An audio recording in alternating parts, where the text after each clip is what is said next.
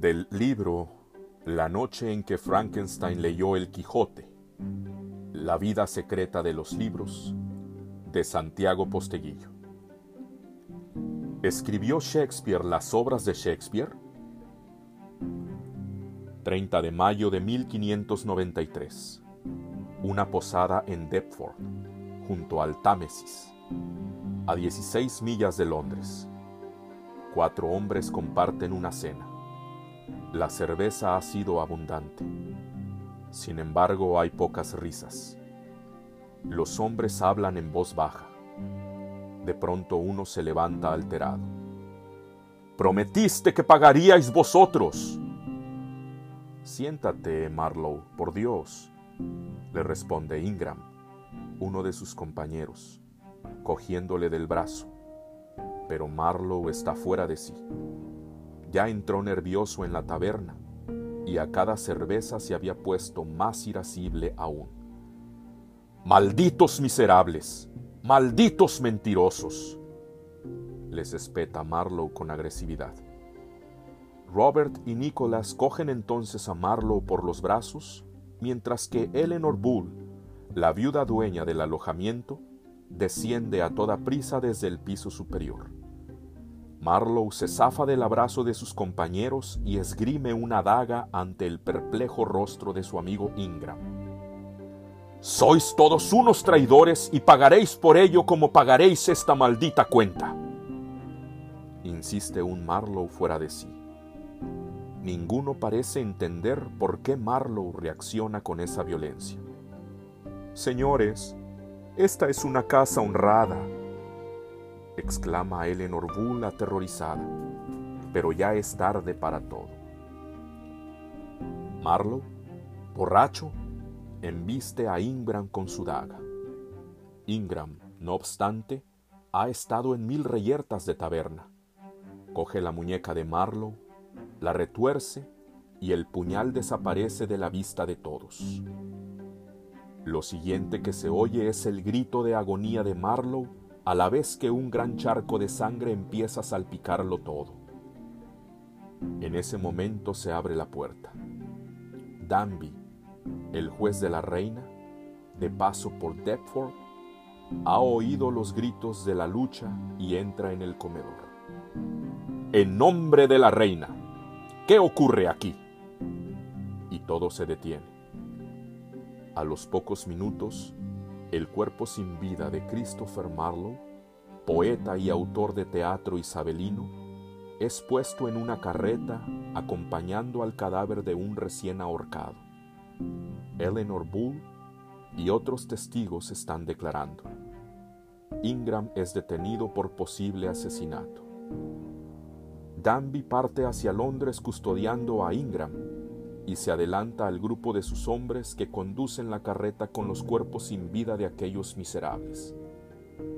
El carromato, más despacio, con Robert y Nicholas velando al fallecido Marlowe, cruza Deptford con los dos cadáveres, el de Marlowe y el del ahorcado.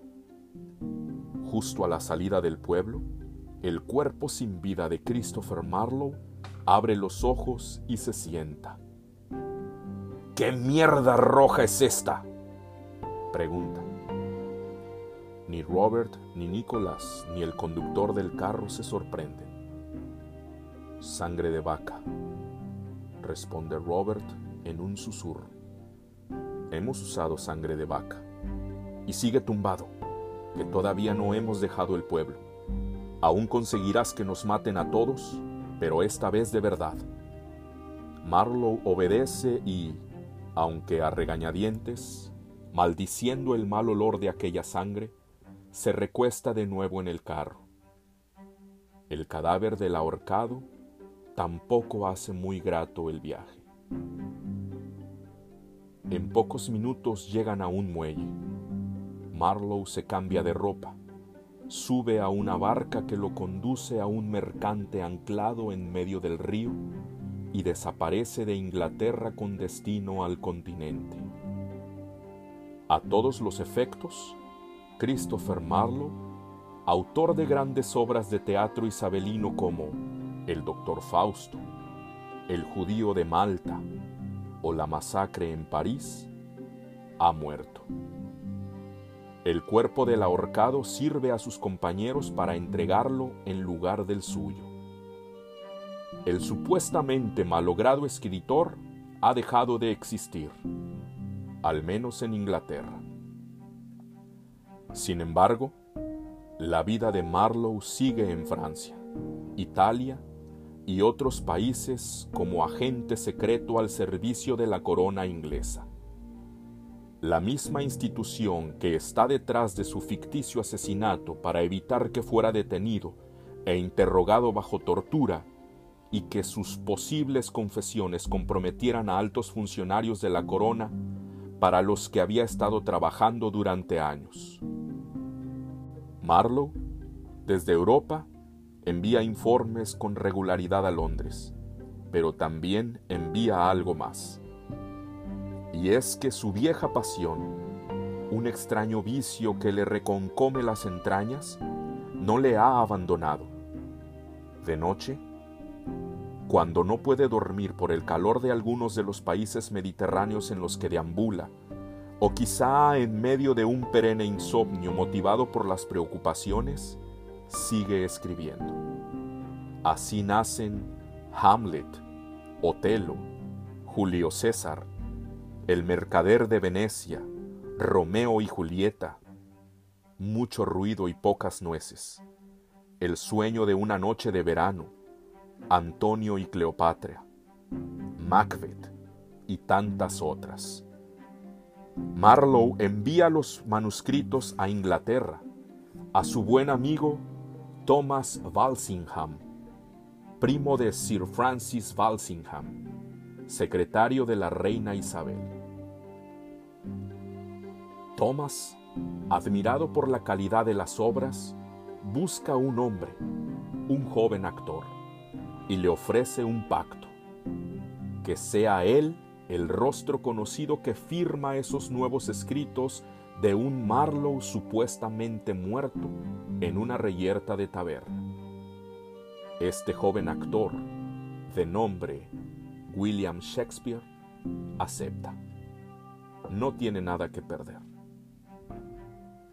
¿Es todo esto cierto? ¿O estamos ante un dislate? La corriente dominante en la historia de la literatura inglesa sigue siendo la de considerar a Shakespeare como el autor de todas las grandes obras isabelinas que habitualmente se le atribuyen. Pero hay quien ha dudado de que Shakespeare, hombre sin formación académica conocida, pudiera escribir semejantes obras maestras. Así, Seigler en 1895 y Webster en 1923 plantean sus dudas de forma rigurosa en diferentes publicaciones académicas. A esto se une que en 1925 se descubre el documento sobre la investigación oficial sobre la muerte de Marlowe. Ingram recibió un indulto de la reina cuatro semanas después de la supuesta muerte de Marlowe, alegándose defensa propia. Los testigos presentaban contradicciones extrañas en sus declaraciones y es curioso que el juez de la reina, Danby, estuviera justo en el sitio del asesinato en el momento exacto en que supuestamente se produjo aquella reyerta. En 1955, Calvin Hoffman y en 1994, A.D. Wright continuaron defendiendo con todo tipo de argumentaciones literarias y policiales que Marlowe no murió en esa pelea y que era él y nadie más el auténtico autor de las obras que firmaba el actor Shakespeare. Su argumentación cobra fuerza con el hecho de que un tal Marlowe se pareara por Europa entre 1593 año de su supuesta muerte, y 1627, apareciendo intermitentemente en diferentes ciudades como Padua, Rutland y hasta la hispana Valladolid. Tenía Hoffman razón en su teoría y es Marlowe el autor de las obras tan memorables de la literatura universal como Hamlet o Romeo y Julieta? Es un hecho que prevalece que hay dudas sobre si, Shakespeare fue o no el autor en cuestión de tales obras maestras. Muy recientemente, en octubre de 2011, asistimos al estreno de la película Anonymous, en donde se formula nuevamente la teoría de que Shakespeare no fue el autor de esas obras que normalmente se le reconocen. La película no se postula a favor de Marlowe como el auténtico autor, sino que formula otra hipótesis diferente que no desvelo por si desean ver el largometraje. En todo caso, el asunto de la muerte de Christopher Marlowe sigue siendo enigmático. De quien sí sabemos cuándo murió con exactitud es de Calvin Hoffman, en 1987. Pero tal era la pasión de este investigador del pasado por confirmar que fue Marlowe, en efecto, quien escribió las obras que firmaba Shakespeare, que el propio Hoffman decidió que el tema no quedaría zanjado con su propia muerte.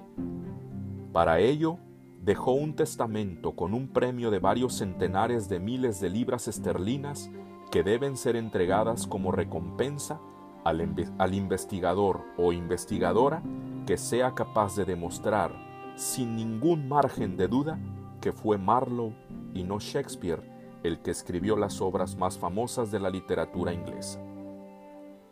Observarán que he dicho, deben ser entregadas en presente y es que la fundación del King's College de Canterbury custodia los deseos y el dinero de Hoffman, que sigue esperando.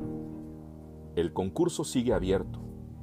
Si tienen alguna idea, por favor, no lo duden y preséntenla a la fundación del King's College. Por cierto, el cadáver de Marlowe fue incinerado en menos de 24 horas después de su supuesta muerte. ¿Casualidad?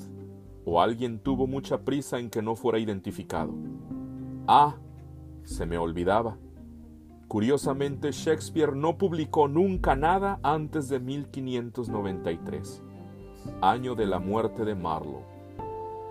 Hay quien cree en las casualidades, hay quien no.